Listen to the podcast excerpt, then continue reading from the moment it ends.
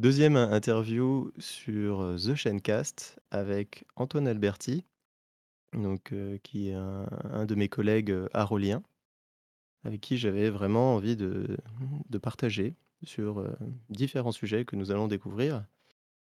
Et voilà, donc je je suis avec Antoine. Antoine, bonjour, ça va? Bonjour Manu, ça va et toi? Pour ceux qui ne te connaissent pas, est-ce que tu pourrais te présenter, s'il te plaît? Alors, je suis Antoine Alberti, ça fait, heu, un peu plus d'une vingtaine d'années maintenant que je traîne mes guêtres, heu, derrière un clavier. J'ai été, heu, dev, architecte, scrum master, coach et aujourd'hui je me considère un peu comme tout ça. C'est-à-dire que je me fais pas embaucher pour une des choses une de ces choses-là en particulier mais pour, pour tout quoi. Je je peux pas ne pas mettre mes mains dans l'organisation, dans le code, dans l'archi, dans le design, voilà. Tout ça m'intéresse. Parce qu'en fait, heu, tout ça, heu, tourne autour d'une, heu, d'une façon de fonctionner qui est assez, assez proche. C'est des systèmes, de manière générale, que ce soit, des modules dans un soft, heu, ou des gens dans une équipe, heu, il y a des il y a tout il y a souvent des choses très, heu, qui se ressemblent beaucoup, quoi. Mmh. C'est vrai que, mmh, voilà, un peu dans la préparation, quand on a discuté ensemble, il me semblait que, bah, là, tu aimais bien comprendre, comprendre le système justement, prendre de la hauteur et que, bah, justement dans ton métier, c'était de, mmh de pouvoir, bah, impacter ce système et puis, bah, voilà, être, heu, apporter vraiment un service pour, heu, bah, répondre au métier, mais on on en parlera un peu plus en détail. Et heu, surtout, on avait parlé un petit peu de, heu, system thinking, heu, lean. Alors tu m'as appris ce que c'est même le Jidoka ou le Han Han Ando Ando, tu me dis si je le prononce bien, hein. Ah, j'en ai Hem aucune idée, c'est japonais, moi je le lis d'habitude, hein, je suppose que c'est l'Handon le Jidoka. Donc hem, est-ce que comment tu expliquerais un peu ces concepts? Je sais que c'est un peu, un peu large comme question, mais en fait, est-ce que tu as des histoires, peut-être peut-être, autour du lean? Des histoires, je sais pas, parce qu'en fait, le le lean, c'est un peu partout et c'est enfin, serait bien que ce soit un peu autour de nous partout. Les choses fondamentales du lean, c'est généralement présenté comme, la chasse au la chasse au gaspillage, heu ce qui revient à faire du cost killing et une aberration, en fait, c'est pas du tout ça le lean. Le lean, en fait, c'est plein d'outils qui servent à s'assurer que, heu et un système de pensée chez Toyota, heu, qui servent à s'assurer que les les gens sont capables de comprendre quand je dis les gens, c'est ceux qui y travaillent, ceux qui font, heu, on dit ceux qui produisent la valeur, hein. Mmh. Enfin, ceux qui bossent, quoi. Sont capables de comprendre les problèmes et de les résoudre sur place. C'est la différence fondamentale avec, avec le taylorisme. Le taylorisme, c'est très proche du lean, malgré ce que les gens pensent. Mmh mh. Dans le sens où c'est, le taylorisme, c'est la comment ça s'appelait? Le management scientifique, c'est ça. Mais la la différence fondamentale, c'était que c'était un management scientifique qui était pensé par des gens intelligents et appliqué par des gens qui bossent. Si je ne m'abuse, il y a une, citation de Ford faudrait que je vérifie, qui dit, «Moi, j'ai besoin d'embaucher des paires de bras et malheureusement, ils viennent avec des cerveaux». Le lean, de ce point de vue-là, c'est exactement le contraire. Heu, c'est-à-dire que, heu, c'est toujours de la résolution scientifique des problèmes avec une approche scientifique heu, mais heu, qui est, heu, pensée au plus proche du travail, si possible par les gens qui y travaillent. Et tous les outils, heu, le Jidoka, l'Handon, le les value stream, les Kanban, heu, la 3 de résolution de problèmes heu, tous Mmh. ces outils-là, c'est fait pour ça, pour comprendre. Est-ce que concrètement, heu, dans ton métier tu aurais un un exemple un peu d'application de d'un de ces concepts Lean? Heu, je sais pas, peut-être d'amélioration ou ou que juste pour mieux visualiser un peu, de de quoi on parle, heu? Le plus simple, c'est Landon. Ouais. Le plus simple, c'est Landon. Landon, c'est, c'est un système dans les dans les chaînes de prod, heu, Toyota qui sert, quand on a une pièce, heu, qui est pas bonne dans la ligne à arrêter toute la ligne, tout de suite et à appeler, son N+1 pour faire simple. C'est-à-dire que, quand un quand un opérateur, tire sur la corde, parce que Landon, c'est une corde Mmh. déjà, le 1er truc que ça fait, c'est que ça arrête toute la chaîne. Et c'est un truc qui arrive plusieurs par jour plusieurs fois par jour dans les dans les usines Toyota. Le 1er truc qui se passe quand quand quand on fait ça, c'est que son N+1 arrive tout de suite. C'est-à-dire qu'il faut qu'il soit à côté, il est pas en meeting Mmh mh. heu et pour essayer de comprendre pourquoi la pièce, elle est comme ça et qu'est-ce qu'on en fait? Et heu, le la la chose la 1re chose qu'ils font, c'est regarder les standards, bon, les procédures, en gros et regarder, heu, ce qui est ce qui est pas conforme aux standards ou comment faut faire évoluer les standards ou les choses comme ça. Le plus important, c'est que tout de suite on arrête tout et on regarde et on réfléchit. Mmh mh. Dans le dans le soft, ça ça devrait être pareil partout. C'est-à-dire que dès qu'un bid est rouge, qu'un test passe pas, qu'il manque un test, heu, qu'on coverage est pas bon, je sais rien tout Mmh de mh. suite, on arrête tout on arrête de continuer à pousser des trucs sur un système qui est pas considéré comme bon et on non seulement on on règle la situation, mais on descend, heu, dans un arbre ou un graphe de cause pour essayer de, comprendre pourquoi c'est comme ça et qu'est-ce qu'il faut faire pour pour éviter que ça ça arrive à nouveau. Moi, c'est ce que j'essaie de faire, c'est ce que j'essaie de promouvoir, heu c'est pas à toi que je vais apprendre que, on entend un peu trop, heu, dire qu'il faut être pragmatique. Mouais. À à mon avis, c'est pas une bonne solution, même pour aller vite. Ça ça me parle, heu, beaucoup ce que tu dis, heu, pendant que tu parlais, je me dis: «Tiens, ça me rappelait un peu tout ce qui était, heu, bug 0, approche, enfin, zéro defect».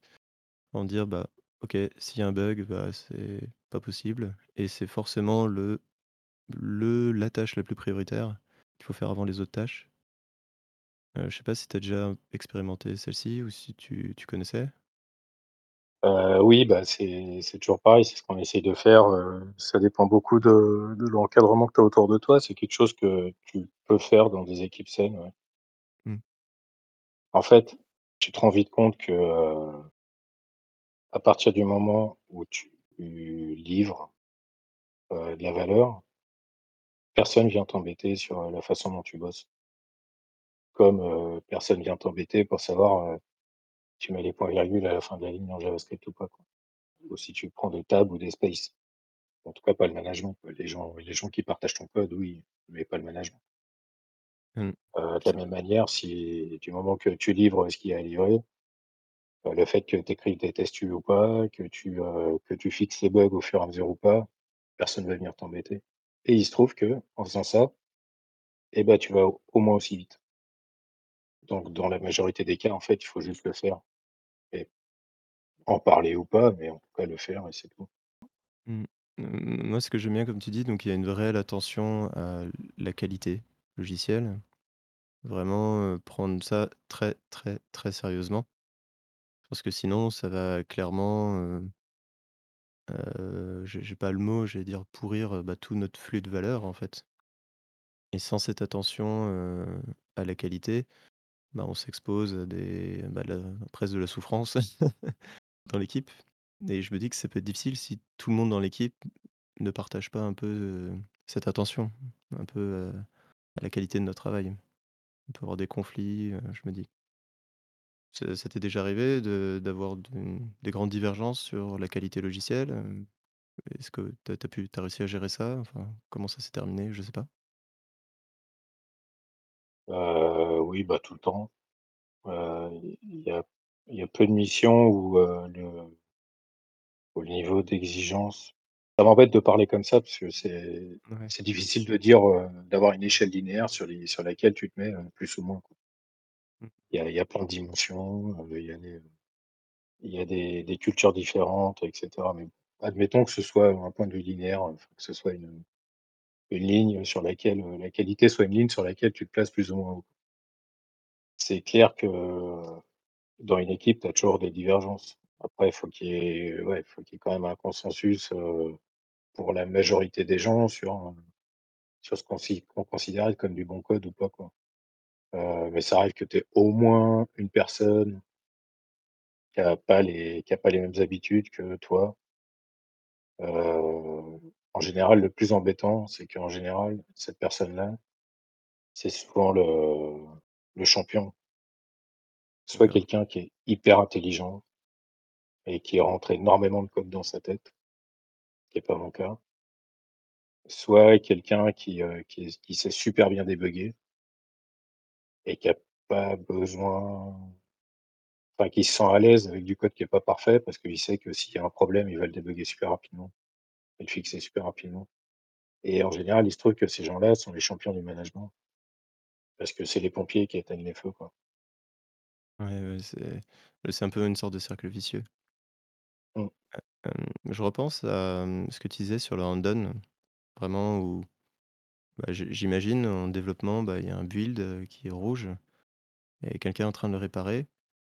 Donc ça voudrait dire que je devrais presque arrêter de travailler à ce moment-là et en fait, ça m'avait vraiment intéressé cette attitude à dire: «Bah, en fait, là, il je ne dois rien faire». Celle de ne rien faire à certains moments et mmh et que ça serait en fait la la la meilleure chose à faire et pourquoi ça serait contre-productif justement, bah, de de continuer à faire quelque chose, bah, dans certains moments? Bon, je je sais pas si j'ai bien posé ma question, mais ce qui m'intéressait de dire, c'est heu, j'ai remarqué, j'ai observé qu'on a tendance à vouloir toujours être occupé.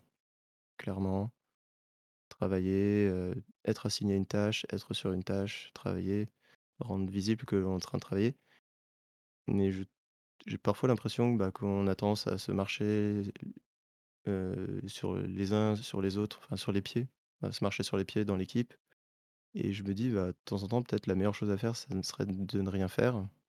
Mais voilà, c'est un c'est un sentiment, c'est une impression et peut-être que tu as un retour d'expérience, toi, sur, sur cette posture, en tout cas, sur cette attitude? Ouais, on avait parlé de ça au sujet des WIP limit, heu, mais c'est vrai que ça concerne aussi, heu, London, Build Rouge, des choses comme ça, ouais. C'est-à-dire Mmh. que, bon déjà, on va partir de du pourquoi. On considère qu'on a une chaîne de valeur, c'est le mot à la mode maintenant, chaîne de valeur, donc je pense que tout le monde comprend ce que c'est, Mmh qui est linéaire.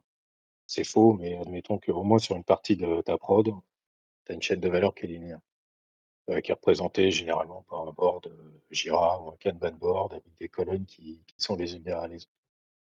Si tu, heu, si as fait quelque chose dans une colonne qui est fait sur qui est sur la gauche, c'est-à-dire que tu as investi du temps, heu, tu as investi de l'énergie dedans. Si tu te rends compte, 3 colonnes plus loin, que ce que tu as fait est pas bon, non seulement c'est du temps gaspillé, mais en plus, c'est, du temps gaspillé que dont tu te rends compte, plusieurs heures, plusieurs jours plus tard et que tu vas devoir sur lequel tu vas devoir revenir pour corriger. Donc non seulement tu as gaspillé ton temps, tu as gaspillé le temps des des gens qui bossent dessus derrière, ça peut être toi ou quelqu'un d'autre, heu, qui bossent dessus derrière parce qu'ils bossent sur un truc, considèrent comme juste et qui ne l'est pas. Les fondations du bâtiment sont pourries et en plus, il va falloir que tu tu switches de contexte pour revenir dessus derrière. Donc heu, je pense que beaucoup de gens sont d'accord pour dire que le vaut mieux repérer les problèmes au plus tôt, quoi. Maintenant, on va mh. prendre un autre point de vue, toujours sur ce Kanban board. Tu si tu continues à bosser Alors que sur la droite, on est bloqué. Sur tes colonnes de droite, on est bloqué. Si tu continues à pousser à pousser sur la gauche, c'est-à-dire à fabriquer des choses, il va falloir qu'elles avancent derrière. Donc tu es en train de les pousser, pas de tirer depuis la droite. C'est une différence fondamentale ça. Heu, tu vas avoir tendance à les pousser vers la droite. Le problème, c'est que tant que c'est pas arrivé au bout tu tu es pas sûr que c'est juste, ce que tu as fait. Donc tu as une grande chance d'être en train de gaspiller énormément de trucs et plus, heu, plus tu vas pousser de choses et plus tu as de chances que les problèmes, que ces choses ont s'entassent, heu, s'emmêlent les unes avec les autres et tu as encore encore un un une croissance exponentielle. Plus tu vas pousser de trucs qui sont pas validés vers la droite et plus tu as de chances d'avoir des relations géométriques, exponentielles entre les problèmes des trucs que tu as poussés avant. Donc le mieux à faire dans ces cas-là, c'est de ne rien faire. C'est-à-dire de pas pousser de trucs vers la droite. Alors, heu, là, il y a un énorme problème culturel. Moi, j'ai eu beaucoup de mal à passer par-dessus ça aussi parce qu'effectivement heu, on a l'impression de de rien faire si on est, heu enfin d'être mauvais, si, heu, si on n'est pas occupé, quoi. Simplement, heu, l'analogie de l'autoroute est super bonne là et l'autoroute qui est bien occupée, c'est un parking. On Mmh mh. n'avance pas, quoi. Heu, c'est exactement les mêmes modèles qui sont qui sont à l'œuvre tu as des queues avec des avec des trucs qui les traitent. Que ce soit une autoroute ou un Bord ou n'importe quoi, tu es dans la théorie des queues, c'est exactement la même chose. Donc il vaut mieux arrêter de pousser des choses. Alors tu peux faire plein d'autres choses, tu peux, regarder une conf, écouter, le Chaînecast, Mmh. Mmh lire un article sur le blog d'Arola, peu importe. Heu, tu peux, heu, tu peux faire des katas. On le dit pas assez, mais les katas, c'est des des exercices qui se répètent, hein, donc faut les faire tous les jours. Je le fais pas. Mmh tu tu peux, tu te peux, reposer, oui, réfléchir à autre chose ou alors tu peux, tu peux aussi travailler sur le soft de ton produit, faire un refacto, n'importe quoi, à une condition c'est que tu acceptes d'être interrompu n'importe quand, à partir du moment où le flow repart. Là, en ce moment, je suis en train de bosser sur un sur un truc, pour introduire, heu, Kotlin dans notre dans notre base Java. Bon, bah, je le fais, heu, 5 minutes à droite à gauche parce que, parce que j'accepte justement d'être interrompu n'importe quand, parce que c'est pas dans le flow de ce qu'il y a à faire. Faut pas s'accrocher, à ce qu'on fait, Mmh mh. absolument, quoi. Heu, on va éviter de se lancer sur, heu, un gros projet et qui va devoir requérir, heu, beaucoup, heu, beaucoup d'attention et durer longtemps parce que c'est difficile de s'interrompre. Bah, c'est le Mmh. problème. Combien de fois tu as tu es arrivé le matin avec, heu, je sais pas moi, un tech lead qui te dit, heu: «Oh j'ai bossé toute la nuit, heu, pour, heu, pour refactorer ce truc-là ou pour, heu, améliorer le les builds» ou n'importe quoi et tu arrives le matin, il y a plus rien qui marche, en fait, il a tout pété, quoi. Oui, c'est je Heu j'ai déjà vu ça, oui. Un peu les les développeurs, j'appelle ça les développeurs ninja, ceux qui bossent la nuit. Ouais. Mais Bah, bon. c'est c'est même si tu le fais dans la journée, c'est pareil: «Non, c'est bon, je peux pas m'interrompre, tant pis, moi je suis parti là-dessus maintenant, heu» Heu, bon voilà, puis derrière ça fait plus de mal que de bien parce que, heu, ça a tout Mmh. pété, tu arrives plus à merger, heu, enfin voilà. Tu es sorti des, es sorti des conventions que tu avais avec l'équipe, et heu, tu as rajouté du WIP, même si tu le visualises lises pas sur le board et derrière, bah, voilà, tu as plein de dépendances, heu, que tu arrives plus à gérer entre les entre les choses que tu dois, heu, tester, déployer, heu, builder. Du coup, en effet, tu as parlé un peu de problèmes culturels. Est-ce que tu as des astuces un peu pour sensibiliser les personnes à à justement, hem, bah, dire, heu: «Arrêtez de pousser des trucs»? C'est très difficile, le la 1re chose à faire, c'est, heu heu, de dire que, heu, si ça bloque dans les colonnes à droite, bah, autant aller aider dans les colonnes à droite. Par exemple, si c'est le build qui bloque et ben, on peut se mettre à 3 autour d'un écran et puis, essayer de débloquer le build. En général, si les gens n'ont pas l'habitude de travailler comme ça, ils vont être réticents. Quand, ils vont se rendre compte au bout d'1 ou 2 fois qu'en fait ça ça a permis de débloquer la situation rapidement, peut-être que ça va changer. Globalement, c'est, La meilleure technique que je connais, c'est plutôt ça, ouais, c'est que, hem, avec les chiens ou les enfants, on parle d'éducation positive, non, c'est pas ça? Oh, aucune idée ça, Heu, mais oui. c'est de pointer les pointer les choses bien faites plutôt que de gueuler sur les choses mal faites. C'est dire, «Tiens, tu te souviens, quand on a fait ça, ça avait marché, en plus tu t'es bien marré». Ou alors: Ah! «Tiens bravo, tu as vu, vous vous êtes tous mis ensemble et ça a débloqué la situation. Combien de temps ça aurait mis si tu étais resté tout seul?» enfin, tu vois? Je me souviens par exemple, j'avais déjà dû faire face à des merges, très difficiles, parce que voilà, on était sous Git, il y avait plein de branches, je devais faire une release et je me souviens que quand je devais le faire tout seul, bah, c'était un peu dans la douleur parce que je devais émerger, les les, bah, les commits, les nouvelles features qui arrivaient et le temps que j'essaye de les intégrer, il y en avait d'autres et ça ça finissait jamais. Et au final, bah, la release, elle se repoussait, quoi. Et parfois on le faisait à plusieurs, donc les gens enfin mes collègues arrêtaient de développer et le merge, heu, bah, tout le monde avait les informations sur, heu, chaque feature, et ça se passait beaucoup mieux et beaucoup moins de souffrance. Et du coup, heu, on pouvait plus facilement avancer. Je trouve heu, en parlant, ça m'a fait repenser à ces histoires-là, un peu un peu à ce traumatisme que j'ai eu sur les merges. Je trouve que c'était un bon exemple. Le fait de bosser ensemble, heu, je peux te dire aussi que sur la mission précédente, on était, était passé à quasiment 100% de mob programming et qu'à mon avis, même si c'est pas mesurable, on allait 2 ou 3 fois plus vite que, heu, en étant, chacun de son côté, quoi. Mmh. On était à 4 ou 5 devs à faire ça ensemble. Je suis persuadé que ça allait 2 ou 3 fois plus vite. Du du coup, c'est vrai que quand j'entends ça, je me dis, il y a il y a vraiment un vrai sens des, des des priorités, je pense, quand tu arrives à faire ça. C'est-à-dire: «OK, on a un truc important et urgent, il est identifié et et c'est vrai que si on avait plusieurs des importants et urgents, je me dis c'est on a tendance à vouloir répartir l'équipe, heu, dessus». Mais c'est ouais, c'est super, j'adore le mob programming en tout cas. Donc peut-être peut-être que les tout ce qui est product owner ou l'équipe, ils ont ils ont vraiment un rôle à jouer sur, bah, la définition de leurs priorités, leur vision. Je pense que que c'est lié justement je faisais un podcast à sur le, le focus et ça fait ça fait un peu écho à ça. C'est vrai que si le le focus, il est différent, entre les différents membres de l'équipe, donc heu, j'intègre, heu, les testeurs, heu, enfin potentiellement tous les rôles, hein. On peut avoir du mal à, mmh, bah, à bah, forcément soit pousser dans le même sens, soit attirer, les mêmes, hem, bah, on va dire le même effort, on va dire ça comme ça.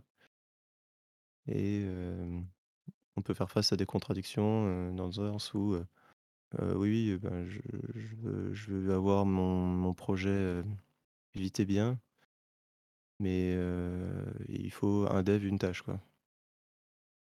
Bah, c'est c'est d'autant plus vrai qu'on trimballe un paquet de biais cognitifs, heu, par exemple, qui nous font, heu, qui nous font, heu, difficilement lâcher, heu, des choses, heu, qu'on n'a pas qu'on qu'on n'a pas fini et sur lesquelles on a déjà investi beaucoup d'énergie, heu. Mmh. Heu, on peut c'est c'est très facile aussi, heu, dans dans une entreprise de dans une grosse entreprise de se dire, heu: «Bon, bah, là, c'est bon, j'ai ouvert un ticket, ma tâche est bloquée, donc je peux plus rien y faire». Alors que, heu, dans la plupart des cas, on pourrait contourner, faire autrement, aller prendre un café avec la personne qui est de l'autre côté du ticket. Mmh. Bon, en ce moment, c'est plus difficile, mais Justement, hem, un peu avant de de démarrer, enfin, tu m'avais un peu parlé de la théorie des contraintes. Je sais pas si tu avais un un retour d'expérience, heu, sur, sur ce sujet ou à quel point, bah, c'est peut-être lié à ce qu'on a déjà dit avant?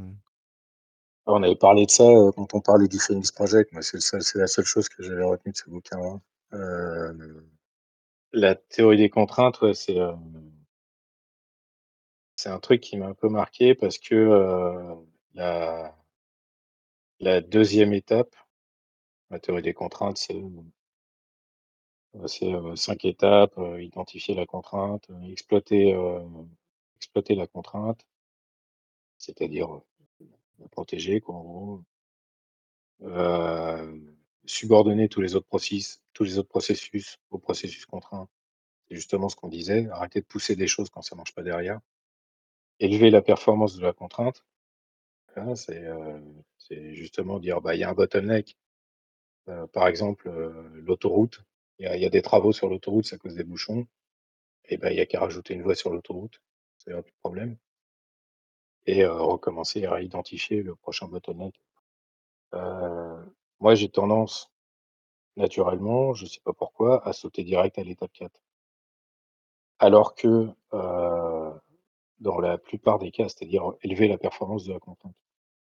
Alors que justement, heu, les étapes précédentes peuvent non seulement résoudre le problème, sans avoir besoin de passer aux étapes subordonnées, aux process à la contrainte et élever la performance de la contrainte, mais en plus le le régler de manière pérenne.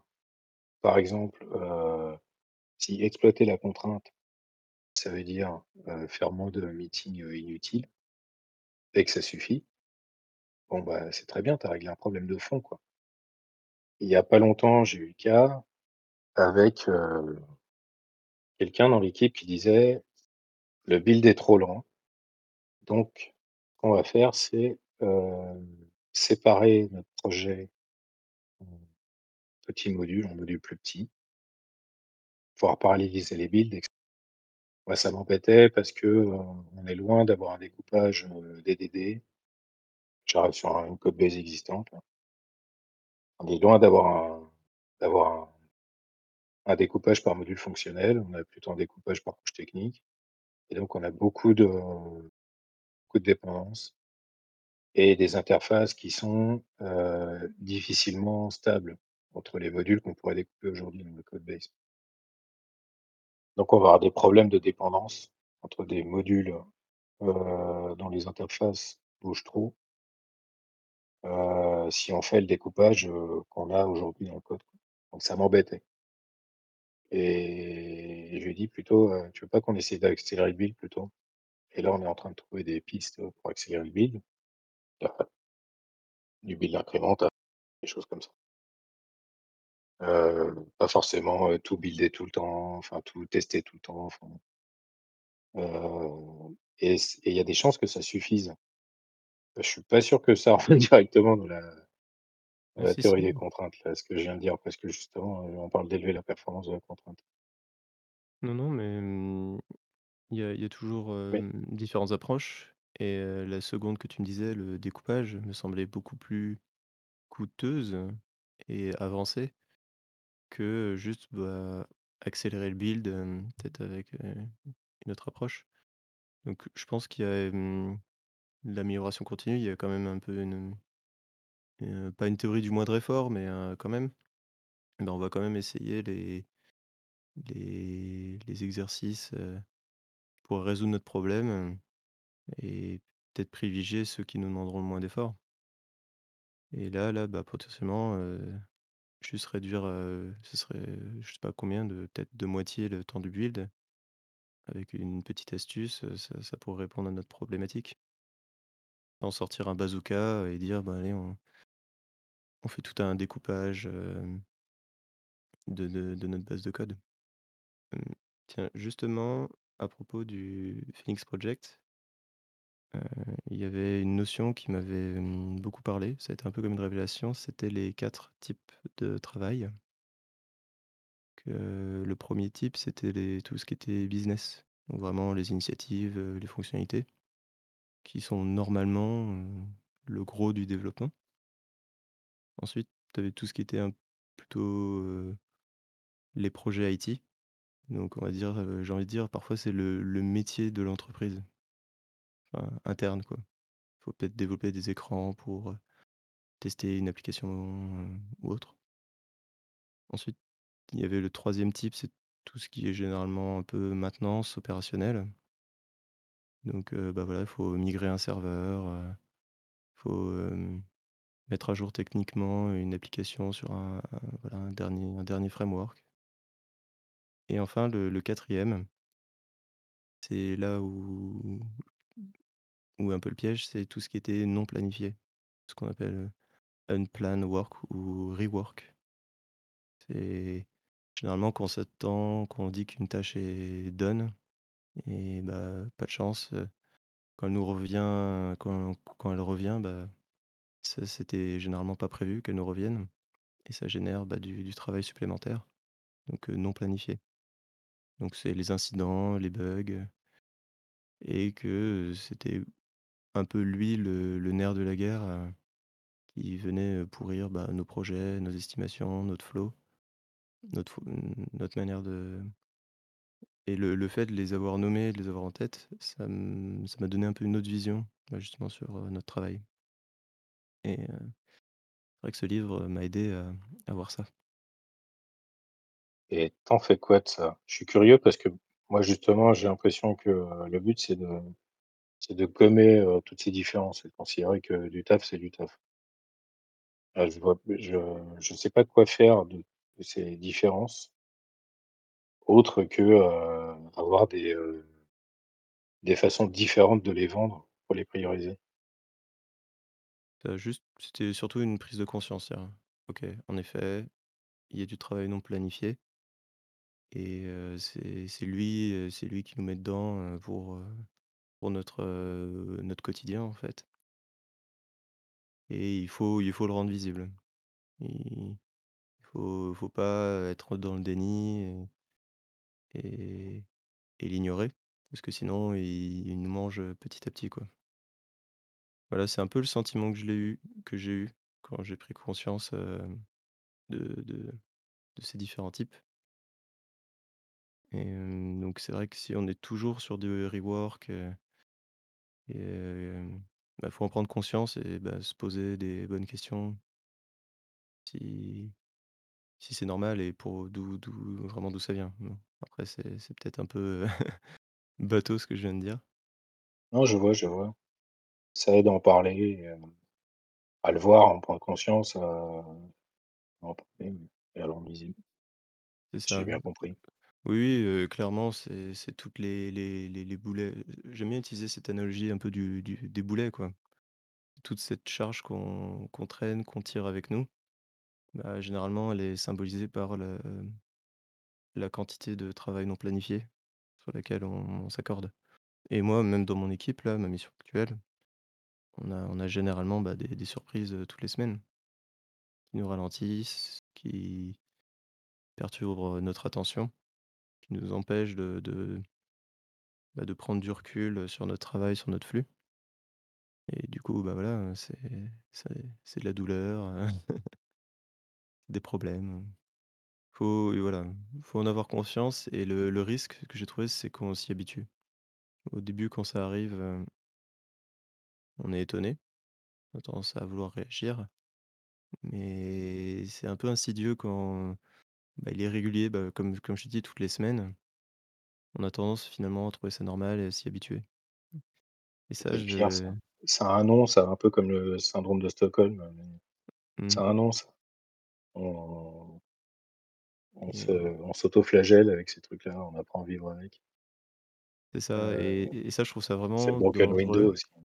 Ouais, oui, tout à fait, le broken window, il y a une fenêtre cassée, il y a déjà, heu, 15 déchets par terre, bah, j'en rajoute un, ça me choque plus.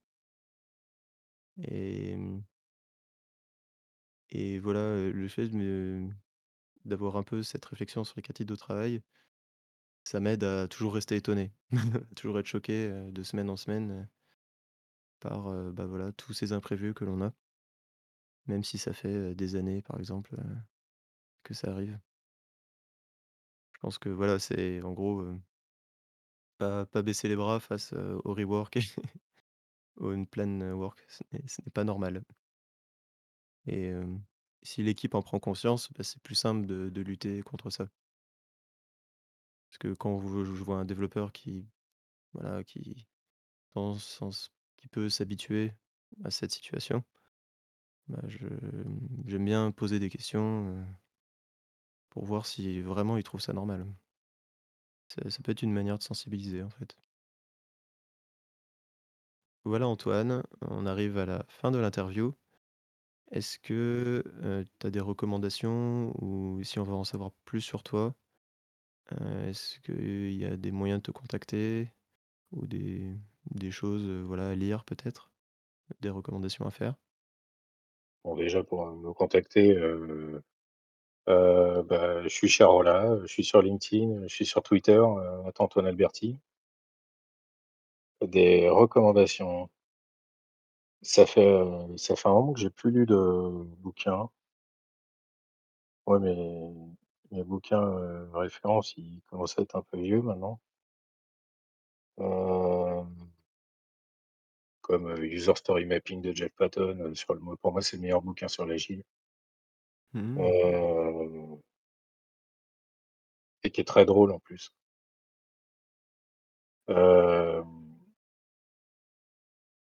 Ces derniers temps, je suis plus, ouais, à sui suivre, Twitter, en particulier des gens comme, Jessica Kerr, c'est pareil, elle est super rigolote. Hem, elle est très intelligente. Mmh. Je crois que c'est une espèce de philosophe, du dev. Ouais, beaucoup John aussi. Cutler qui est hyper intéressant.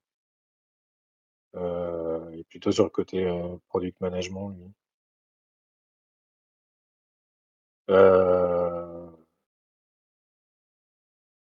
Et après, c'est, un peu comme tout le monde, bah, le de Dev Snowden, qui s'écrit aussi. Hem et Wardley Mapping. Alors Wardley, il avait fait je crois que je l'ai trouvé finalement. Heu, Wardley Mapping, en fait, c'est beaucoup plus riche, que, heu, que juste, l'exercice de mapping. Je m'étais amusé pendant un moment à aspirer, tout son blog et en faire un bouquin, pour lire dans le dans la liseuse. Franchement, vu le matos qu'il y a là-dedans, c'est dommage qu'il en ait jamais fait un bouquin. Alors son 1er article commence par, heu: «Je ferai pas un bouquin parce que, heu, ça m'emmerde». Donc heu, je peux comprendre, Mmh mh. heu, mais il y a du matos là-dedans. C'est pas que juste l'exercice de mapping. D'accord, on n'est pas juste sur, stratégie, passer, voir, quelles sont les différences entre les commodités et et ce qui est custom. D'accord. Que j'avoue que je me je me suis arrêté au mapping. Ouais, il y a beaucoup plus de ça, il y a beaucoup plus de choses que ça. Il y a des des différentes stratégies, différentes tactiques, différentes doctrines. Je sais plus heu, qu'est-ce qu'il appelle quoi, en fonction des situations, il y a beaucoup de choses. Un peu comme John Cutler d'ailleurs. Mmh mh. Heu, ce mec-là, c'est une espèce de, heu Wikipédia du product management. Ouais, je sais pas trop, il je sais pas comment il fait, je sais pas combien il a de d'heures dans une journée. Il il arrête pas de pondre des bon déjà il a un boulot. Heu, il est enfermé avec un gamin à la maison et heu et il passe sa journée à tweeter, à pondre des des templates, des one pagers, heu, des listes, de trucs hyper intéressants et avec un point de vue, heu, toujours, heu, nouveau, éclairé, quoi. Bah, super. Heu, je te propose que ce soit le mot de la fin. Heu, merci beaucoup, Antoine, pour, ton temps. Puis je te Bah, dis à la merci à toi. prochaine. C'était hyper intéressant. C'est la 1re fois que je fais un truc comme ça. Ah ouais, bah, hyper intéressant. un échange, voilà, on partage un peu nos expériences. Puis, on voit où ça nous mène. Moi, je je j'en sors avec plein de questions là et c'est bien. Thank you.